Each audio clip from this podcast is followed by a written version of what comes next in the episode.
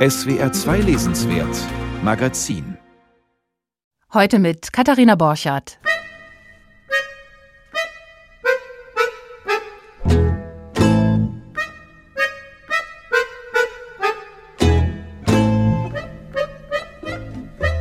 Heute schauen wir nach Osten, wozu streng genommen ja bereits Ostwestfalen zählt, also der Osten des Westens. Ich freue mich auf ein Gespräch mit der ostwestfälischen Autorin Elina Penner, die einen Roman über russlanddeutsche Mennoniten geschrieben hat. Der Russlanddeutsche, das unbekannte Wesen. Elina Penner ist die erste, die Kinderküche Kirche aus mennonitischer Sicht erklärt. Und zwar in ihrem Debütroman. Und der heißt Nachtbeeren. Außerdem im Programm neue Erzählungen des Kreml-Kritikers Wladimir Sorokin und widerständige Gedichte aus Belarus und ein Märchenroman aus Schlesien. Dazu passend das Petersburger Terem Quartett. Die neue CD heißt No, Russia cannot be perceived by wit. Nein, Russland kann man nicht mit Witz erfassen, was augenblicklich leider irgendwie stimmt. Was die vier Musiker mit ihrer geistreichen Weltmusik aber trotzdem unterlaufen, danke dafür. Los geht es gleich aber in Kasachstan und zwar in der berühmten Turksip.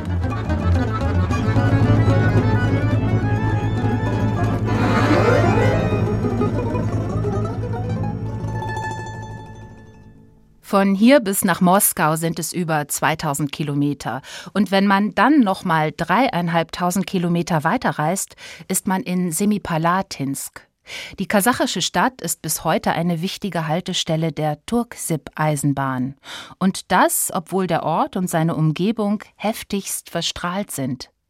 Semipalatinsk war vier Jahrzehnte lang das Haupttestgebiet der Sowjets für Atomwaffen. Von 1949 bis 1989 wurden hier 496 Atombomben gezündet, überirdisch und unterirdisch. Davon erzählte auch Lutz Seiler schon einmal. Manch ein Mensch wurde verstrahlt, auch Jerjan, und damit kommen wir zum ersten Roman in dieser Sendung.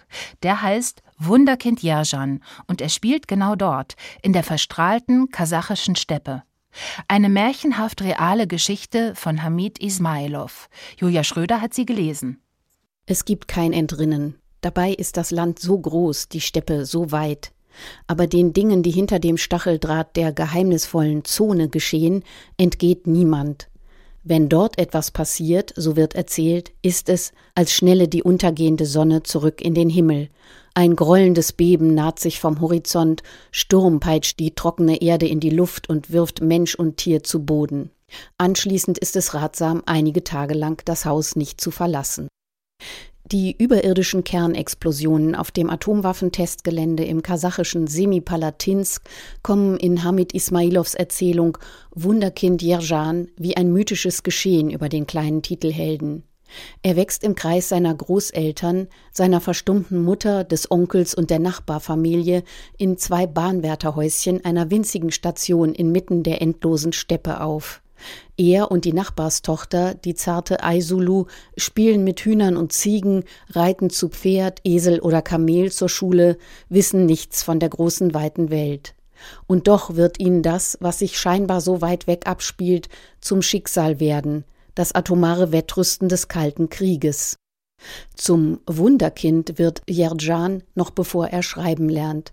Er zeigt nämlich großes musikalisches Talent, zunächst auf der gitarrenähnlichen Dombra seines Großvaters. Wahre Wunder vollbringt er schließlich auf der Geige und das schon nach wenigen Unterrichtsstunden. Als Geigenvirtuosen lernt auch der Erzähler den jungen Jerjan kennen. Auf einer tage- und nächtelangen Zugfahrt, die Ismailov als Rahmenhandlung für Jerjans Lebenserzählung anlegt. Da steigt irgendwann dieser Knabe zu, gibt eine meisterhafte Kostprobe von Brahms ungarischen Tänzen zum Besten und bietet anschließend das Joghurtgetränk Ayran feil. Sehr lautstark und mit der Stimme eines Erwachsenen. So also fing die Geschichte an. Dem Anschein nach ein ganz normaler Junge von zehn, zwölf Jahren. Keinerlei Anomalien, die auf Kleinwüchsigkeit hindeuteten, kindlich faltenloses Gesicht. Und dann dies. Ich bin 27. Kapiert? Ein erwachsener Mann im Körper eines Kindes, das erinnert natürlich an Oskar Matzerath, den Helden von Günter Grass Blechtrommel. Aber im Unterschied zu Oskar, der mit seiner Stimme Glas zum Bersten bringt, ist Jerjan ein eher stiller Dulder. Sein Geigenspiel ist Spiegel einer unzerstörbaren Schönheit, die er im ganzen Kosmos, im Gesicht seiner geliebten Aisulu wie im Mond über der Steppe zu erkennen vermag. Der in Prag lebende Usbeke Hamid Ismailov, 1954 in Kirgisien geboren, setzt in diesem schmalen Buch auch der großen Landschaft Zentralasiens ein anrührendes Denkmal.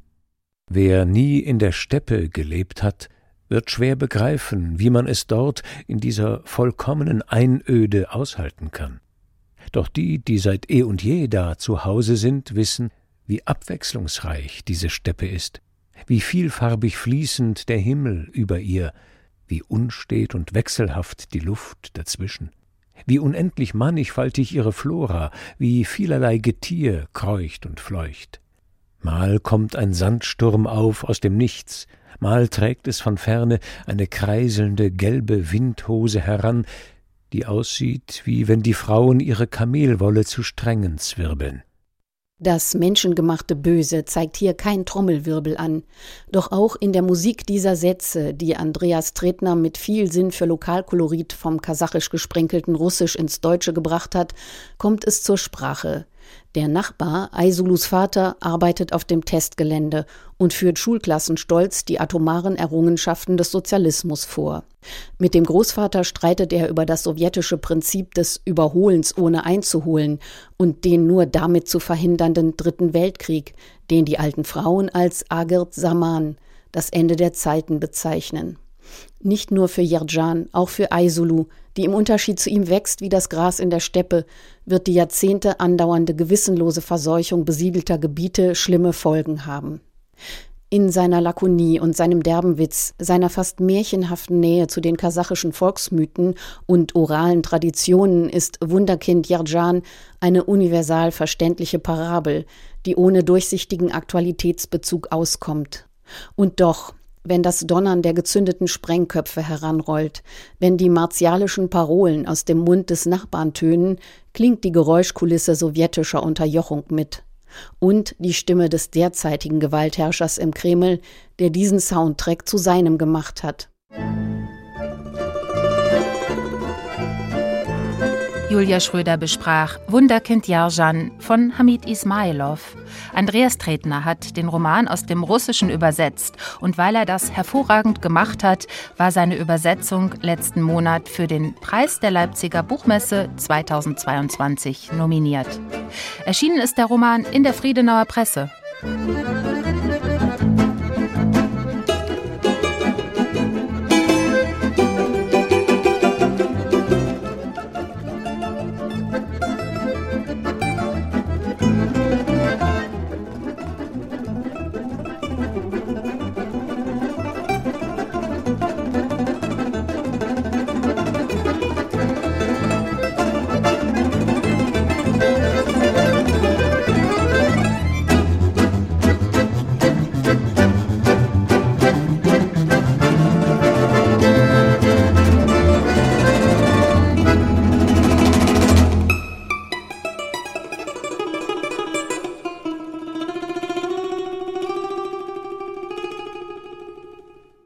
Russlanddeutsche, auch Aussiedler genannt, oder nach 1993 dann Spätaussiedler. Nach dem Zusammenbruch der Sowjetunion kamen sie nach Deutschland, zurück, sagen sie selbst. Denn auch nach 300 Jahren im Osten sind sie dem Deutschen treu geblieben, zum Beispiel indem sie über drei Jahrhunderte ihre Sprache bewahrten, Plotitsch, Plattdeutsch. Auch die Autorin Elina Penner spricht und schreibt Plotitsch. Sie ist Russlanddeutsche, wurde 1987 in der Sowjetunion geboren in eine mennonitische Familie hinein. Jetzt hat sie ihren ersten Roman veröffentlicht. Er heißt Nachtbären und er spielt unter Mennoniten in Deutschland. Ein sehr, sehr seltenes literarisches Setting und gerade deshalb enorm spannend. Ich bin jetzt verbunden mit Elina Penner. Guten Tag. Guten Tag, hallo. Vielen Dank für die Einladung. Ja, Frau Penner, Sie haben letztes Jahr einen Preis bekommen, den Arnold Dück-Preis, für Ihr Engagement fürs Plotdietsche. Ihren Roman Nachtbären aber haben Sie auf Hochdeutsch geschrieben. Warum? Also Hochdeutsch ist natürlich am Ende die Sprache, mit der ich auch aufgewachsen bin, mit der ich zur Schule gegangen bin. Und ich möchte, dass es von vielen Leuten gelesen wird, also auch von der Mehrheitsgesellschaft. Der Arnold Dück-Preis, den ich eben schon erwähnt habe, der wurde Ihnen in Detmold übergeben, letztes Jahr, also in Ostwestfalen-Lippe. Das ist kein Zufall, denn dort in der Gegend haben sich viele russlanddeutsche Mennoniten angesiedelt, auch in Baden-Württemberg, aber eben auch oben in Nordrhein-Westfalen. Sie selbst leben auch dort in der Nähe, nämlich bei Minden. Und dort spielt auch Ihr Roman, oder? Richtig, ganz genau. Also es ist vor allen Dingen die Gegend, in der die meisten Plotitschen leben. Also die Community ist hier, es gibt viele Bethäuser hier. Vielleicht ist es für ein Debüt dann doch immer ein bisschen einfacher, zumindest die Szenerie zu nehmen, die einem schon geläufig ist. Ja. Lassen Sie uns doch kurz den Einstieg in die Geschichte hören. Also danach reden wir noch genauer über das Buch Nachtbären. Es geht da los an einem Sonntag, denn Sonntag ist immer großes Familientreffen bei der Ömer, der Oma von Familie Neufeld. Und ja, wen wir hier erzählen hören, das ist Nelly Neufeld, verheiratet mit Cornelius. Richtig, danke. Beerdigen. Nelly Neufeld, Sonntagnachmittag, 10. Mai 2020. Ich werde euch alle beerdigen. Ich sitze am Tisch bei Ömer und blicke in die vollgestopften Münder meiner Brüder, auf die Narben in ihren Gesichtern und auf ihre Hände, übersät von grünlich verblichenen Tätowierungen, einzelne kyrillische Buchstaben, zusammengesetzt aus Nadelstichpunkten. Ein Punkt, ein Stich. Viele Sonnen. Wäre mein Mann jetzt hier, er wäre der einzige ohne Tätowierung und der Einzige, der das Fleisch nicht nur aufspießen, sondern Stücke davon abschneiden würde. Selbst neben seinen vier Schwagern, die Cornelius seit 15 Jahren kennt, würde er sich so verhalten, als wäre er bei einem geschäftlichen Mittagessen mit hiesigen. Ich habe ihn schon anders essen sehen, er soll sich nicht so haben. Aber er ist ja gar nicht da.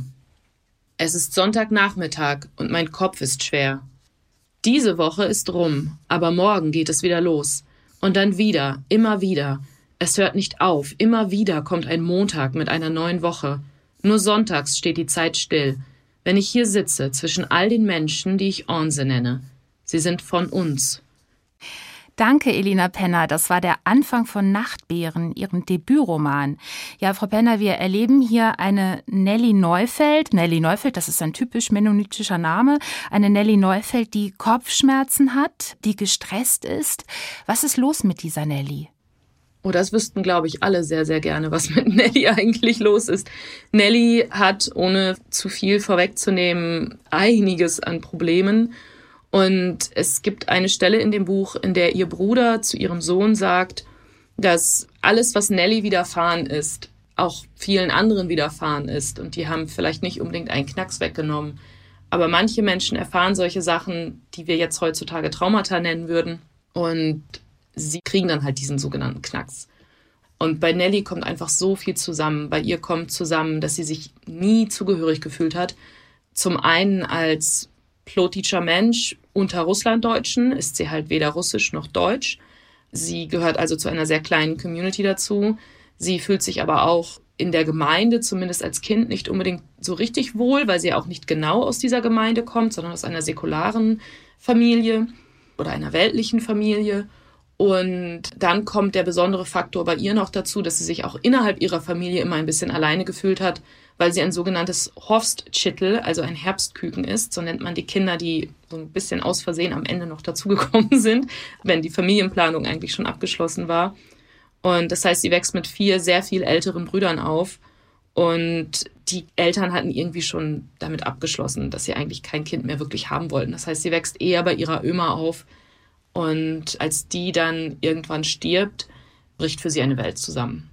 Ja, ich hatte auch das Gefühl, dass ihr großes Problem eigentlich der Tod der Oma ist. Ähm, mhm. Das hat tiefe Spuren hinterlassen, weil ihr damit auch wirklich auch ein Teil der Rückbindung an die Herkunft verloren gegangen ist, auch ein Teil Geborgenheit. Also ich hatte das Gefühl, Geborgenheit und Zugehörigkeit, das ist eigentlich das ganz große Thema ihres Romans. Absolut, würde ich voll zustimmen. Und also am Ende des Tages ist es sicherlich das Thema, was vielleicht allgemein Einwanderungsliteratur oder Migrationsliteratur beschreibt. Dieses Gefühl, nicht ganz dazuzugehören. Und hier ist es natürlich ins Extreme geführt worden, dadurch, dass es natürlich selbst innerhalb einer Minderheiten-Community nochmal eine Minderheiten-Community ist. Also wir sprechen ja von einer sehr, sehr kleinen Gruppe bei den Mennoniten oder bei den Plotitschen, die wirklich für sich stehen eigentlich und auch meistens mit den regulären Russlanddeutschen wenig zu tun haben. Nochmal zurück zum Roman. Also im Vordergrund hat Nelly noch ein anderes Problem, nämlich ein Beziehungsproblem. Denn ihr Mann Cornelius hat eine andere. Das erfahren wir schon sehr früh. Äh, was ist da schiefgegangen in der Beziehung von Nelly und Cornelius? Ich mag Cornelius sehr. Also Cornelius ist eine meiner Lieblingsfiguren in dem Buch definitiv, weil Cornelius am Ende auch nur das Produkt seiner Erziehung und seiner Sozialisierung wahrscheinlich ist. Cornelius ist insofern ein interessanter Mensch oder ein interessanter Charakter, weil er so gerne einfach nur Teil dieser Gesellschaft wäre. Und Cornelius hat einen großen Wunsch und das ist Anerkennung im Gegensatz zu Zugehörigkeit. Das heißt, da sind so zwei Welten, die aufeinandertreffen bei Nelly und Cornelius. Nelly möchte eben einfach nur diese Geborgenheit spüren. Cornelius möchte aber auch anerkannt werden.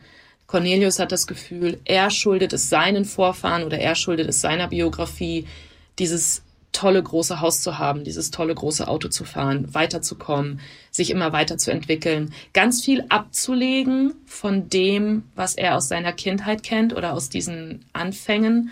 Und Nelly möchte das aber alles noch viel mehr erfahren und sie möchte sich damit auseinandersetzen, vielleicht auch, warum sie so leidet.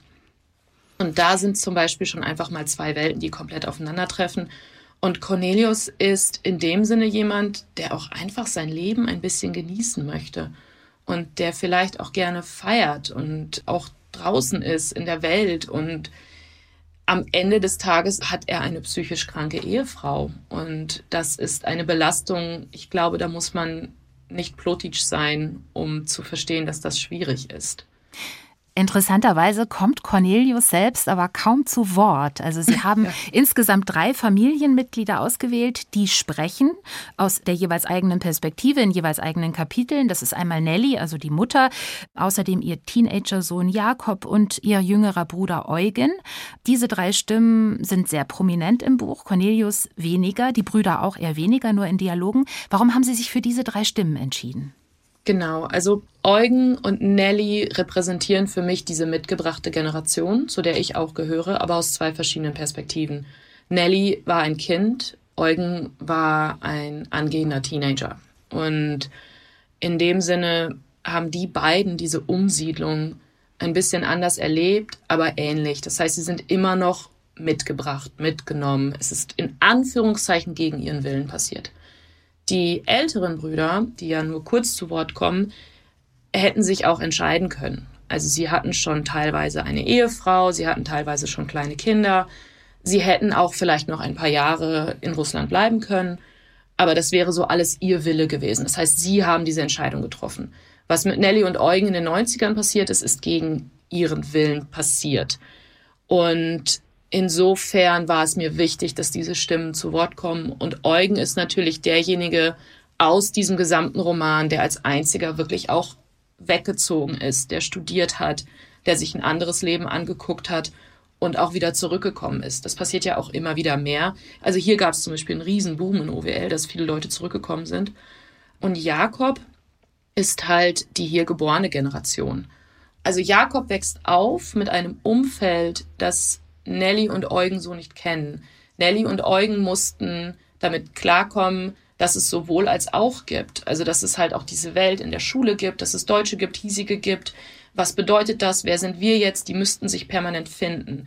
Jakob muss das nicht unbedingt. Er geht auf eine private Schule, wo er dann selber sagt, die meisten, die dort zur Schule gehen, haben genau den gleichen Hintergrund wie er. Die sprechen Plotitsch zu Hause. Das heißt, Jakob lebt fast noch mehr wie seine eigenen Großeltern oder Urgroßeltern oder ganz älteren Onkel als seine eigene Mutter.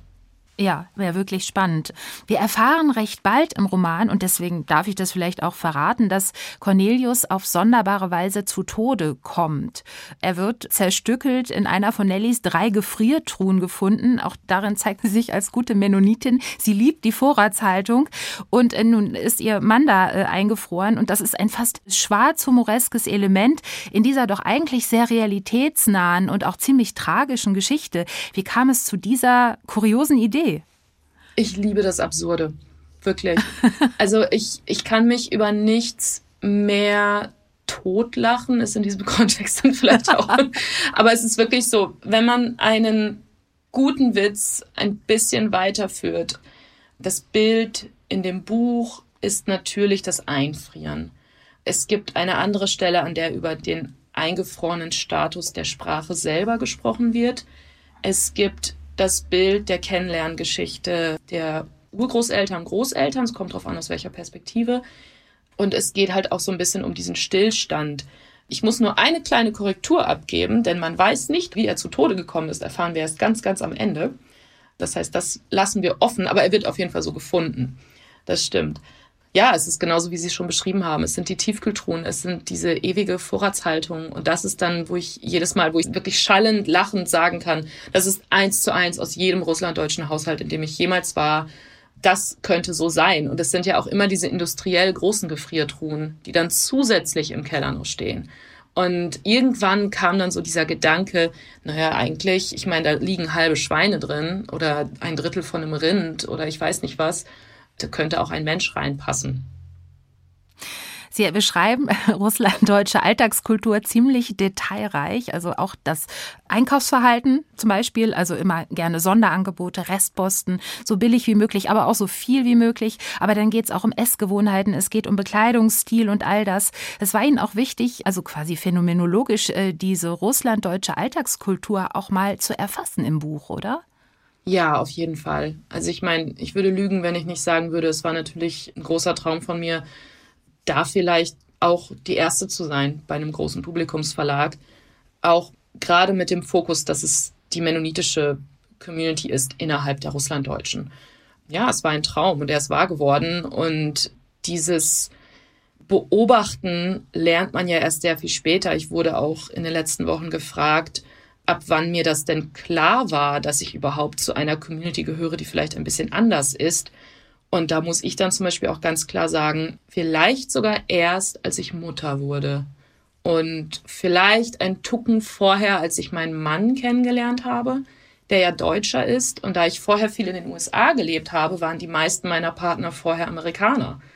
Und das war mir so einfach nicht so richtig bewusst, wie viel anders Kleinigkeiten sind bis ich dann mit einem deutschen Mann zusammenlebte, der dann tatsächlich wirklich die Kaffeefilter hat leer gehen lassen oder so. Und das war Was heißt das, die Kaffeefilter leer gehen lassen? Dass die leer wurden. Das war für mich unvorstellbar. Und, und es ist immer noch interessant, auch in Interviews darüber zu sprechen, weil das ja wirklich in diesem ersten Jahr, in dem wir zusammengelebt haben, ernsthafte Beziehungsprobleme teilweise waren, dass ich draufschreiben musste, wenn du Zahnpasta kaufst, kaufst du bitte drei Zahnpastatuben. Weil Ach, Sie meinen, dass der Vorrat zu Ende geht? Der Vorrat wurde leer. Also zum Beispiel, er würde wirklich nur eine Packung Kaffeefilter kaufen und dann wären die ja irgendwann leer und er würde erst eine neue kaufen, wenn die alten Kaffeefilter leer waren. Das war für mich eine so unvorstellbare Sache, dass etwas leer gehen würde, dass ich da wirklich, also ich hatte da Bedenken. Ich wusste nicht, ob das funktionieren könnte. Wir haben ja dann doch geheiratet und Kinder gekriegt und alles ist gut und die Kaffeefilter werden auch nicht mehr leer. Aber es ist tatsächlich interessant gewesen, dass er ein komplett anderes Einkaufsverhalten hatte als ich. Ja, ja, ja. Also ich würde es so machen wie Ihr Mann, muss ich sagen. Und tatsächlich, wie Sie sagen, Sie sind die Erste, auch nach meiner Wahrnehmung, die Erste, die so genau über die mennonitische Community schreibt. In der Danksagung am Ende Ihres Buches erwähnen Sie die Bücher von Olga Gryasnova und Lena Gorelik als inspirierend für Sie. Beide sind wie Sie in den 80er Jahren in der Sowjetunion geboren und, und beide sind auch wie Sie in den 90er Jahren im Kindesalter nach Deutschland gekommen. Krasnova und Gorelik allerdings dann als jüdische Kontingentflüchtlinge, wie man das offiziell nannte, und sie eben als Teil der mennonitischen Community.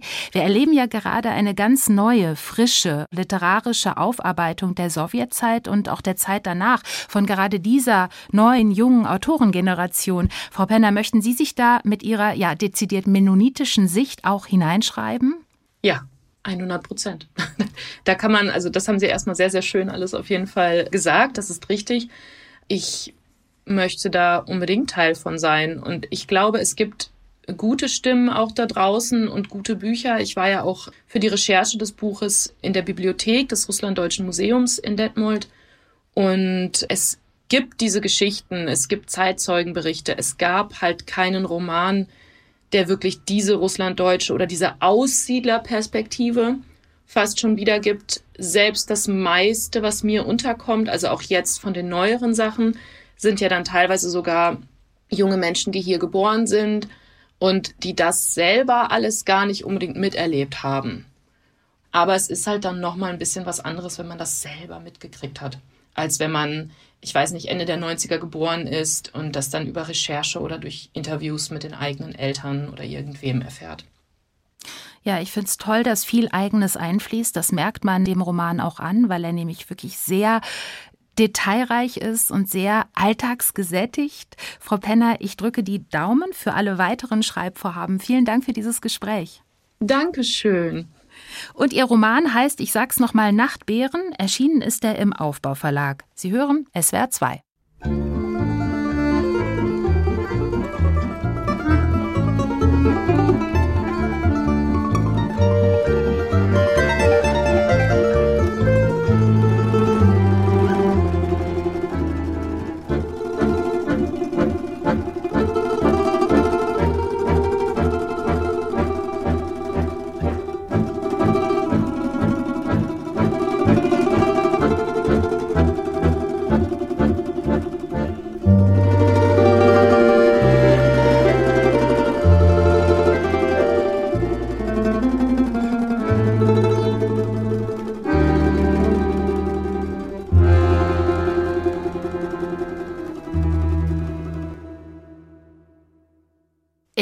Russland war und ist die Macht pyramidal strukturiert, erklärte neulich der Autor Wladimir Sorokin in der Süddeutschen Zeitung.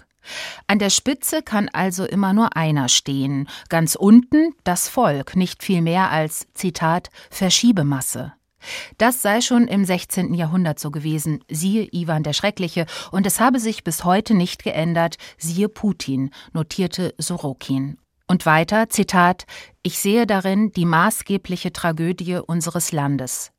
Von dieser Tragödie erzählt Wladimir Sorokin auch in seinen Büchern, aber immer mit viel Fantastik, Groteske und Witz. So ist das auch in seinen neuen Erzählungen. Die rote, ja, die rote Pyramide. Was sich dahinter verbirgt, weiß Clemens Hoffmann. Moskau in den 1960er Jahren. Student Jura ist in die schöne Turnerin Natascha verliebt aber weil er zwei Ortsnamen verwechselt und in den falschen Vorortzug steigt, verpasst er ihre Geburtstagsfeier.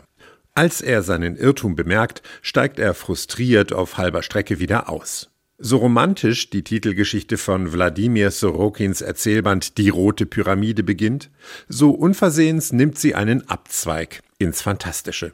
Auf dem menschenleeren Bahnhof nämlich trifft Jura einen seltsamen Alten.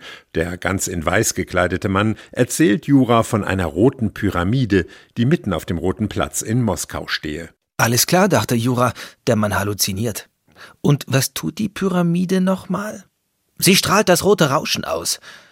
Sowas wie ein Lautsprecher? Etwas in der Art, aber mit ganz anderen Wellen, anderen Schwingungen. Und wozu strahlt sie die aus? Um die Menschen mit dem roten Rauschen zu infizieren. Wozu soll das gut sein? Um die innere Ordnung des Menschen zu stören. Stören wozu? Damit der Mensch aufhört, Mensch zu sein. Ein Staatsfeind, dachte Jura und schaute sich nach allen Seiten um, aber der Bahnsteig war leer wie zuvor. Nach dieser merkwürdigen Begegnung spult Autor Sorokin Juras Leben auf nur wenigen Zeilen um Jahrzehnte vor. Natascha sieht er nie wieder, er heiratet eine andere, wird Journalist. Erst im Augenblick seines Todes hält Sorokin den Zeitraffer an. Als Jura auf dem Roten Platz ein Herzinfarkt ereilt, entdeckt der Sterbende die rote Pyramide und erkennt, was ihm der Alte gesagt hatte. Der Kommunismus sowjetischer Prägung mit seinem totalitären Machtapparat führt eben nicht in eine lichte Zukunft, sondern erzeugt lediglich ein vernichtendes rotes Rauschen, das jeden erfasst. Das Strahlen wirkt zudem wie eine unheilvolle atmosphärische Grundierung für die folgenden Erzählungen. Alle neuen Kurzgeschichten in diesem Band sind in den letzten 20 Jahren entstanden, also lange nach dem Zerfall der Sowjetunion. Sorokin verarbeitet in ihnen die ideologische Lehre der postkommunistischen Gegenwart und lenkt das Augenmerk auf die diversen Versuche, dieses Vakuum zu füllen. Das rostige Mädchen etwa ist eine bitterböse Parabel auf den grassierenden Rassismus einer männlich dominierten Gesellschaft, die Frauen zum Objekt von Männerfantasien degradiert. In der Erzählung Der Tag des Tschekisten wiederum geht es um die Verklärung der sowjetischen Vergangenheit. Zwei Geheimdienstoffiziere rühmen sich brutalster Untaten, ohne einen Funken Reue zu verspüren, und legen dabei den Wesenskern totalitärer Herrschaft frei. Eine formale Gemeinsamkeit dieser Geschichten liegt in ihrem Kipppunkt, jenem Moment, an dem die vermeintlich realistische Handlung urplötzlich eine andere Wendung nimmt, oft in eine grauenvolle Richtung. In der Geschichte der Fingernagel etwa läuft ein nettes Abendessen vierer Ehepaare bei rote Betesalat und Sekt aus dem Ruder. Und das nur, weil auf dem stillen Örtchen das Toilettenpapier fehlt. Der Streit um die richtige Reinigung des Po-Lochs eskaliert in einem mörderischen Gewaltexzess. Familie Bobrow beförderte Herrn Freiermann aus dem Wohnzimmer auf den Balkon. Er sträubte sich, schlug aus, brüllte, fluchte, drohte und schimpfte. Blutiger Geifer troff ihm aus dem Mund, schlug Blasen. Als sie schließlich alle vier auf dem Balkon waren, packte Herr Bobrow Herrn Freiermann blitzschnell bei den Beinen und schleuderte sie über die metallene Brüstung. Solche Splatter-Szenen mögen verstören, aber Wladimir Sorokin liebt nun mal Stilmittel wie schwarzen Humor, Übertreibung und Provokation und ist mit seinem satirischen Furor Bulgakow und Gogol viel näher als der braven postsowjetischen Literaturproduktion. In Russland eckt Sorokin damit seit Jahrzehnten an. Bereits Anfang der 2000er Jahre wurde er vor Gericht gestellt, angeklagt wegen Pornografie und Gewaltverherrlichung. Die ultranationalistische Putin-Jugend versenkte seine Bücher in einer riesigen Toilettenattrappe und verbrannte sie, weil Sorokin in seinem Roman Der himmelblaue Speck geklonte Sowjetführer beim Kopulieren und Vergewaltigen beschrieben hatte. Bei aller Lust am grell überzeichneten, sprachlich sind Sorokins kurze Formate ein Genuss. Mal den Duktus russischer Klassiker parodierend und dabei in süßlicher Nostalgie zerfließend, dann wieder experimentell bis an den Rand der Verständlichkeit. Der Autor jongliert virtuos mit den Genres und das Übersetzerduo Andreas Tretner und Dorothea Trottenberg meistert die anspruchsvolle Aufgabe mit Bravour. Mich hat beim Lesen aber vor allem die dystopische Düsternis berührt, die Sorokins Geschichten durchzieht. Wohl am deutlichsten wird sein bestürzender Zukunftspessimismus in der Erzählung Lila Schwäne, mit 40 Seiten zugleich die längste Einzelgeschichte des Bandes. Darin haben sich die russischen Atomsprengköpfe über Nacht aus unerklärlichen Gründen in Zucker verwandelt. Die ratlosen Militärs wissen sich nicht anders zu helfen, als um göttlichen Beistand zu flehen. Sie schicken einen Abgesandten zu einem wundertätigen Eremiten in ein Kloster. Der Bote fasst die Lage treffend zusammen. Vater Pankrati, sprach er, hört mich an. Ihr wisst, wo wir alle leben, in welchem Land, in welchem Staat. Hier ist alles als ob.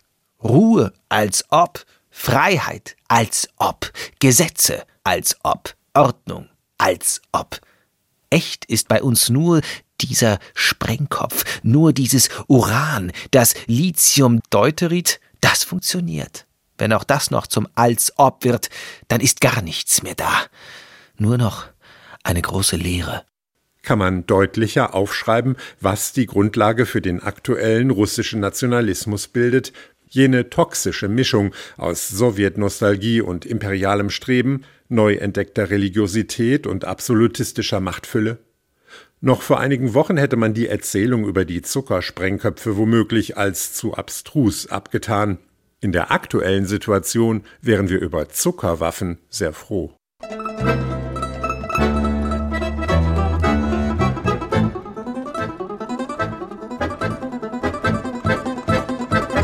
Clemens Hoffmann besprach Die Rote Pyramide, die hellsichtigen Erzählungen von Wladimir Sorokin. Andreas Tretner und Dorothea Trottenberg haben sie aus dem Russischen übersetzt. Erschienen sind sie bei Kiepenheuer und Witsch. Und wer den berühmten Autor einmal persönlich erleben möchte, der kann das nächsten Monat in Stuttgart. Am 23. Mai tritt Wladimir Sorokin im Literaturhaus Stuttgart auf.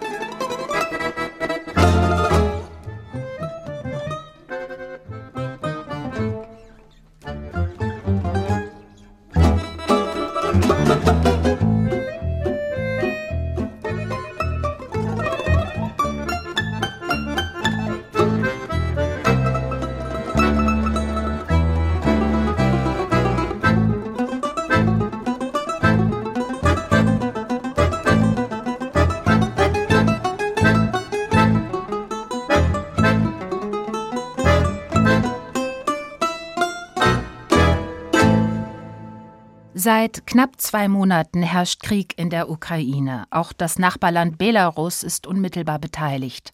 Bislang nicht mit eigenen Truppen, aber als Rückzugsort für das russische Militär.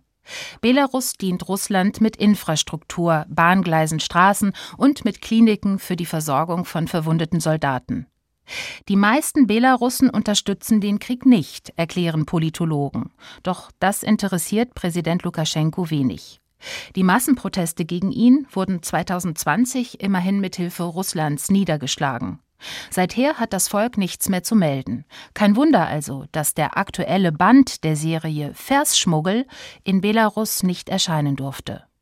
Denn die darin enthaltenen Gedichte, russisch, belarussisch, deutsch, stoßen eine Tür auf und erzählen, was Menschen in Belarus augenblicklich denken, träumen, fürchten. Claudia Kramacek stellt den Lyrikband jetzt vor. Dieses Buch sollte es in Belarus nicht geben. Es wäre zu gefährlich gewesen für das koproduzierende Team der belarussischen Ausgabe. In der langen Geschichte der stets zweisprachigen Buchreihe Versschmuggel war das ein absolutes Novum. Die Treffen der zwölf DichterInnen wiederum fanden, Covid sei für diesmal Dank, im digitalen Raum statt. Nur so war es den sechs Zweierteams möglich, sich mit Hilfe von SprachvermittlerInnen gegenseitig zu übersetzen und Verse wortwörtlich hin und her zu schmuggeln. Und was für Verse. Sie zeugen auf belarussischer Seite von einem Land, in dem das Herz, wie es im Vorwort heißt, keine Luft mehr kriegt und in dem die Worte deshalb zu Kassibern werden, um zu sagen, was nicht gesagt werden darf. Die Nacht über haben sie Menschen geprügelt im Hof, die Nacht über haben sie Menschen geprügelt im Hof, kläfften Hunde, kläfften Hunde. Habt ihr gehört? Ruhig, ruhig. Dir kam es so vor, dir kam es so vor. Niemand ist geprügelt worden. Niemand ist geprügelt worden. Nichts hättest du gehört von wegen Eichenprügel auf den Körper. Unhörbar schlägt die Eiche auf den Körper. So schreibt der Lyriker Ulazimir Ljankewitsch, dessen Gedichte wie ein Stimmentheater die rohe Gewalt in einem repressiven Staat einfangen. Die Mehrzahl der vorliegenden belarussischen Gedichte ist von dieser Realität geprägt. Viele von ihnen, erstmalig übersetzt für die Vorstellung des Projekts beim Internationalen Poesiefestival in Berlin 2021, stammen aus den Jahren 2020, 2021.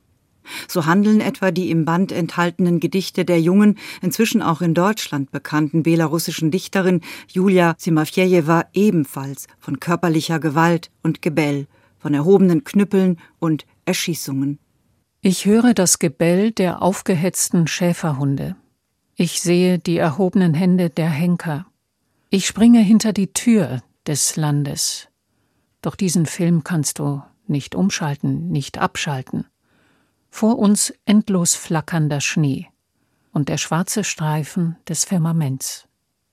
Viele der deutschen Gedichte gehen wiederum auf die Themen und Motive ihrer belarussischen Tandempartnerinnen ein. In einem der Gedichte von Uljana Wolf, der Partnerin von Julia Zimafjejewa, heißt es etwa Und stellten wir einander vor das Zahlenrätsel Mensch. Von eins bis zehn auf einer Skala, sag, wie groß ist dein Schmerz?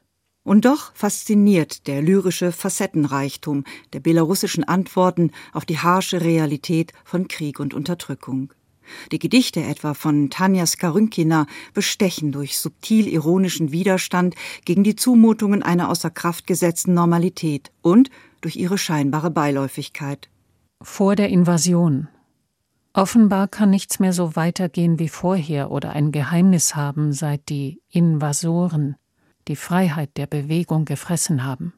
Wenn sich im Feld die jungen Grasbüschel nach oben strecken, einem grünen Dunstschleier ähnlich, in der Tiefe des Himmels die Lerchen hinaufschießen ins Dazwischen, in den maßlosen Raum der Freiheit, der wie Hefe aufgeht und sich hinter den Horizont wälzt, wie ein Elefant in weiß-rot-weißen Farben.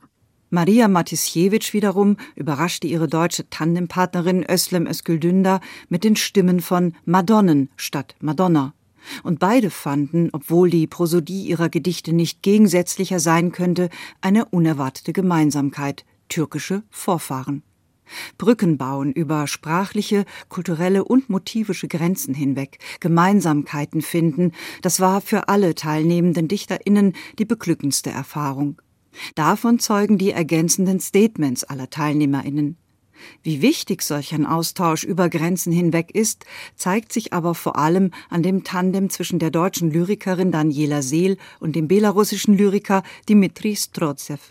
Denn Strotsev, der für seine schneidend klare und politisch radikale Lyrik auch international geehrt worden ist, geißelt die allzu häufige Untätigkeit des Westens in puncto Osteuropa. Drei Tage lang zogen Belarussen aus ihren Oberschenkeln, Brüsten, Wangen Splitter tschechischer Granaten, polnische Kugeln. Europäer, das ist alles, wozu ihr gut seid. Und er erinnert in seinen unbequemen Gedichten an die bis heute nicht aufgearbeiteten historischen Verbrechen der Deutschen in Belarus. Diese Verwerfungen machten, so schreibt Daniela Seel, selbst ihr, einer politisch sensibilisierten Lyrikerin, das Übersetzen schwer. Das Tandem kam an seine Grenzen. Grenzen einer fehlenden gemeinsamen Erinnerung, Grenzen einer fehlenden gemeinsamen Sprache dafür. Nicht zuletzt Momentaufnahmen dieser Art machen die Lektüre dieses Bandes so dringlich wie wertvoll, ganz zu schweigen von der hochkarätigen Besetzung, sowohl auf deutscher wie belarussischer Seite. Er gewährt, auch durch die subversive Beigabe eines QR-Codes, der den Zugang zu Videos mit allen zwölf DichterInnen erlaubt, Einblicke in die aktuelle Lyrikszene eines Landes namens Belarus. Und er verdeutlicht die immense Bedeutung auch und gerade von Lyrik angesichts von Repression, Zensur und Diktatur. Claudia Kramacek besprach die neue Ausgabe des Versschmuggel. Dieses Mal ist es Poesie aus Belarus und Deutschland, die da geschmuggelt wird. Karolina Golimowska, Alexander Gumz und Thomas Wohlfahrt haben den dreisprachigen Band herausgegeben. Erschienen ist er im Verlag Das Wunderhorn.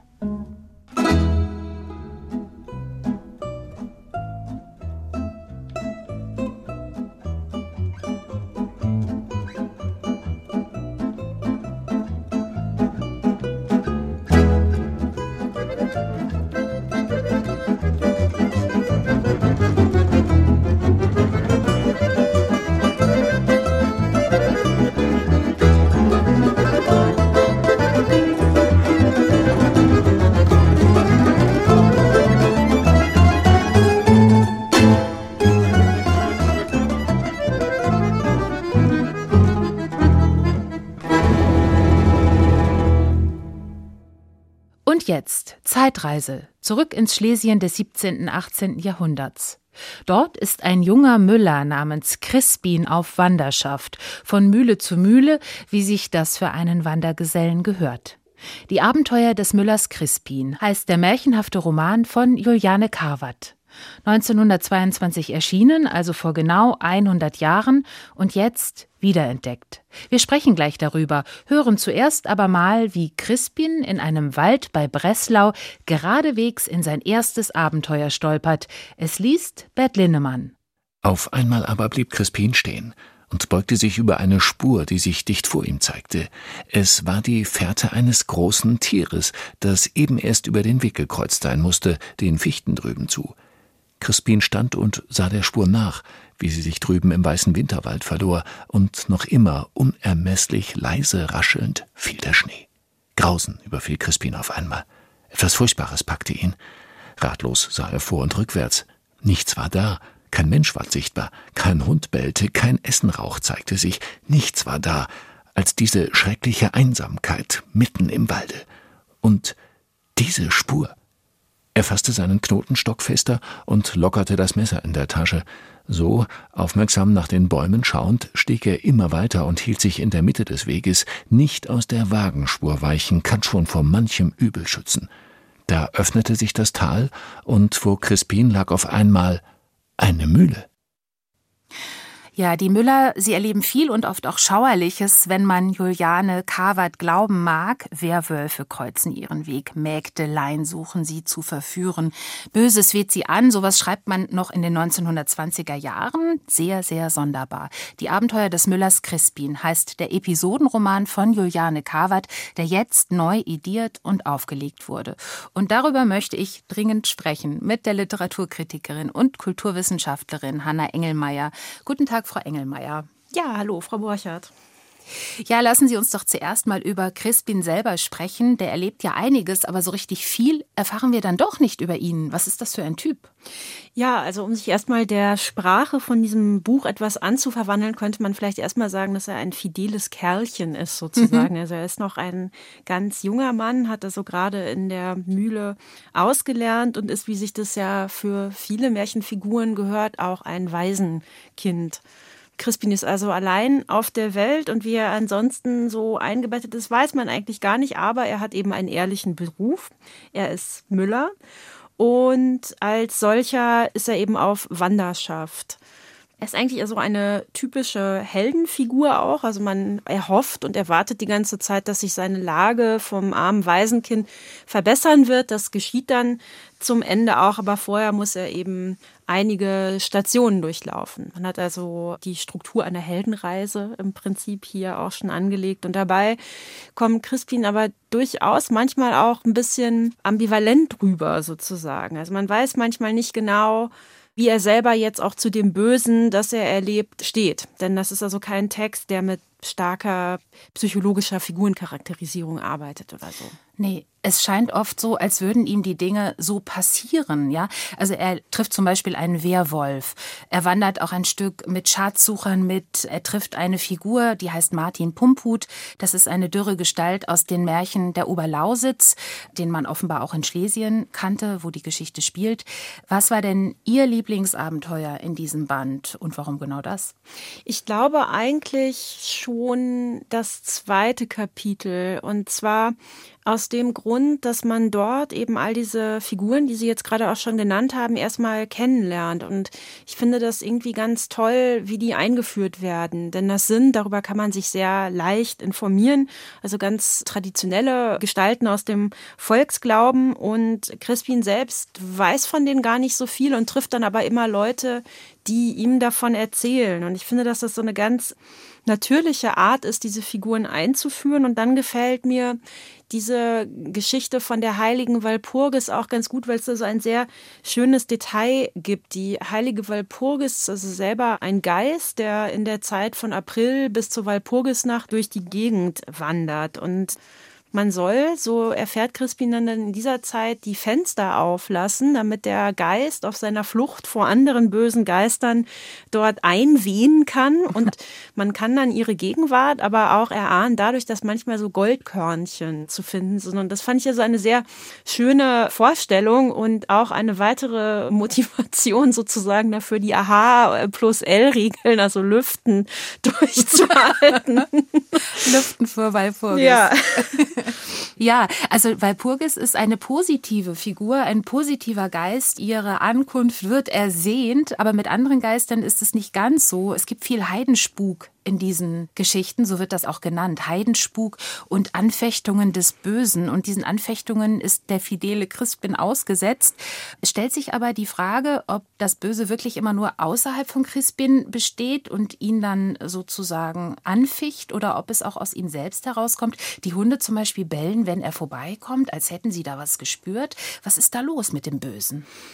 Ja, ich glaube, dass das Böse hier allgemein als Widerstand fungiert, dem man überhaupt in so einem Menschenleben begegnen kann und hier also in so einer märchenhaften Form erzählt wird, also bei so heidnischen Glaubensformen, wenn man das überhaupt noch so sagen will, also nicht wirklich ein korrekter Begriff. Also sagen wir mal, bei volkstümlichen Glaubensinhalten geht es oft darum, dass natürliche Ereignisse, die man sich nicht erklären kann, irgendwie rationalisiert werden müssen und dann in Geschichten halt vorkommen. Und die erlebt eben auch Crispin und eben oft als Prüfung.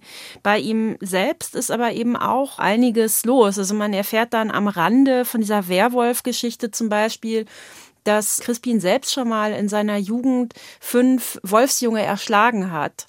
In einer anderen Geschichte trifft er also auf die Jungfrau Eva Maria fühlt sich von ihr magisch angezogen quasi und bedrängt sie aber auch richtig und küsst sie wieder ihres eigenen Willens. Sie will eigentlich ins Kloster gehen und ist also der Sphäre des Fleischlichen sozusagen ganz enthoben und das durchbricht er eben. Und überhaupt würde ich sagen, ist das ganze Buch auch durchzogen, so subkutan von einer Atmosphäre auch sexueller Spannung, die also meistens eben in dem Auftreten von diesen Jungfrauen Figuren vorkommt, denen sich Crispin eben immer nähern will. Und das wird nicht besonders klar ausbuchstabiert, aber das ist ein Element von Gewalt, das nur eins unter anderen ist. Also es gibt eigentlich in jeder Geschichte oder in jedem Kapitel, also es ist ja ein Roman mit relativ abgeschlossenen Kapiteln, gibt es also ein Zentrum von ganz krasser Gewalt auch. Und das ist also eine Form, in der hier das Böse auftritt. Und gleichzeitig ist es aber eben so,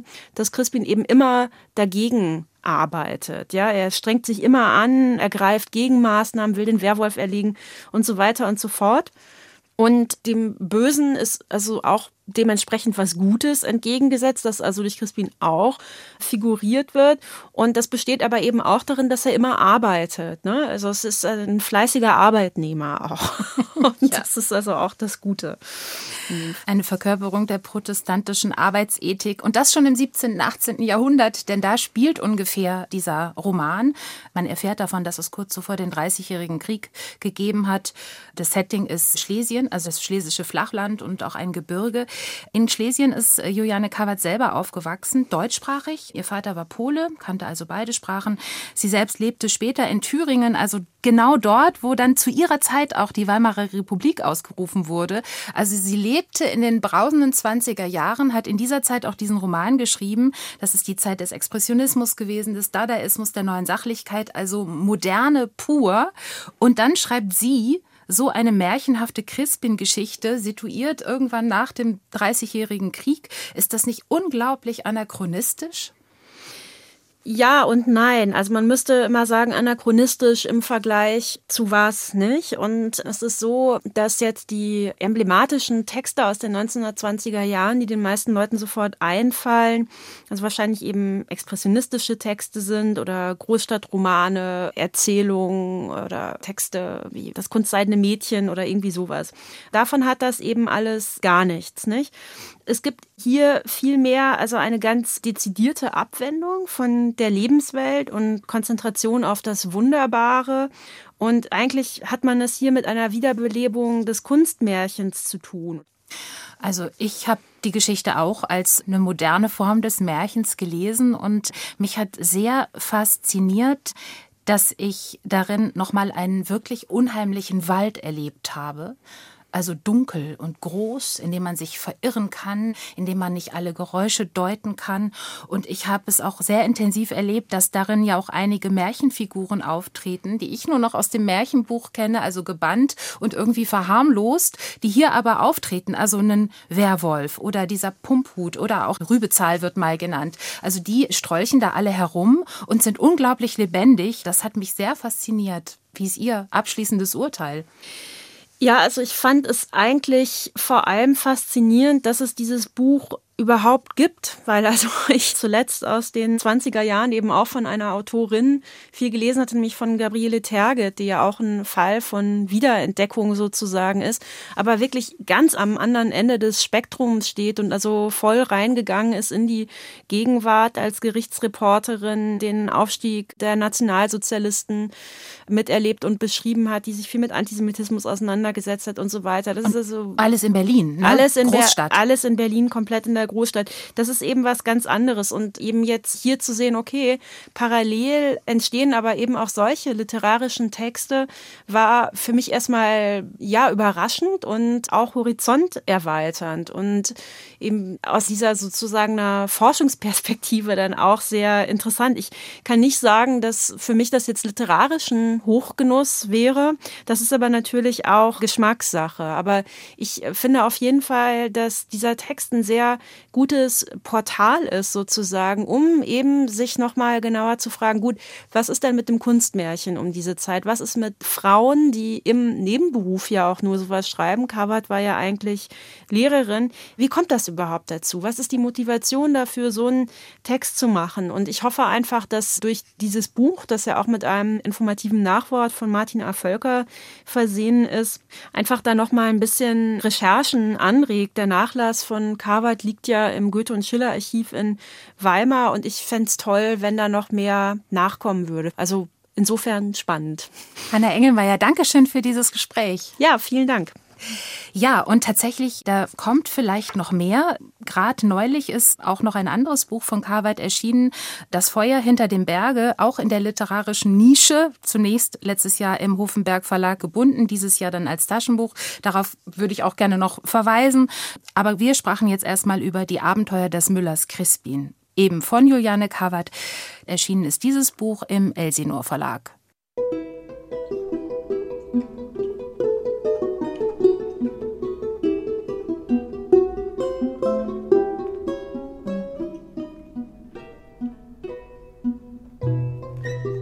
Eine Stunde Lesenswert Magazin, eine Stunde neue Bücher geht zu Ende. Heute besprachen wir den kleinen Roman Wunderkind Jarjan von Hamid Ismailov, erschienen in der Friedenauer Presse. Wladimir Sorokins Erzählungen Die Rote Pyramide, Verlag Kiepenheuer und Witsch. Dann die Anthologie Versschmuggel, Poesie aus Belarus und Deutschland, Verlag Das Wunderhorn und die märchenhaften Abenteuer des Müllers Crispin von der Schlesierin Juliane Karwat, wiederentdeckt vom Elsinor Verlag. Außerdem sprach ich mit der Autorin Elina Penner über ihren Debütroman Nachtbeeren, eine Mennonitengeschichte aus Ostwestfalen, erschienen im Aufbau Verlag.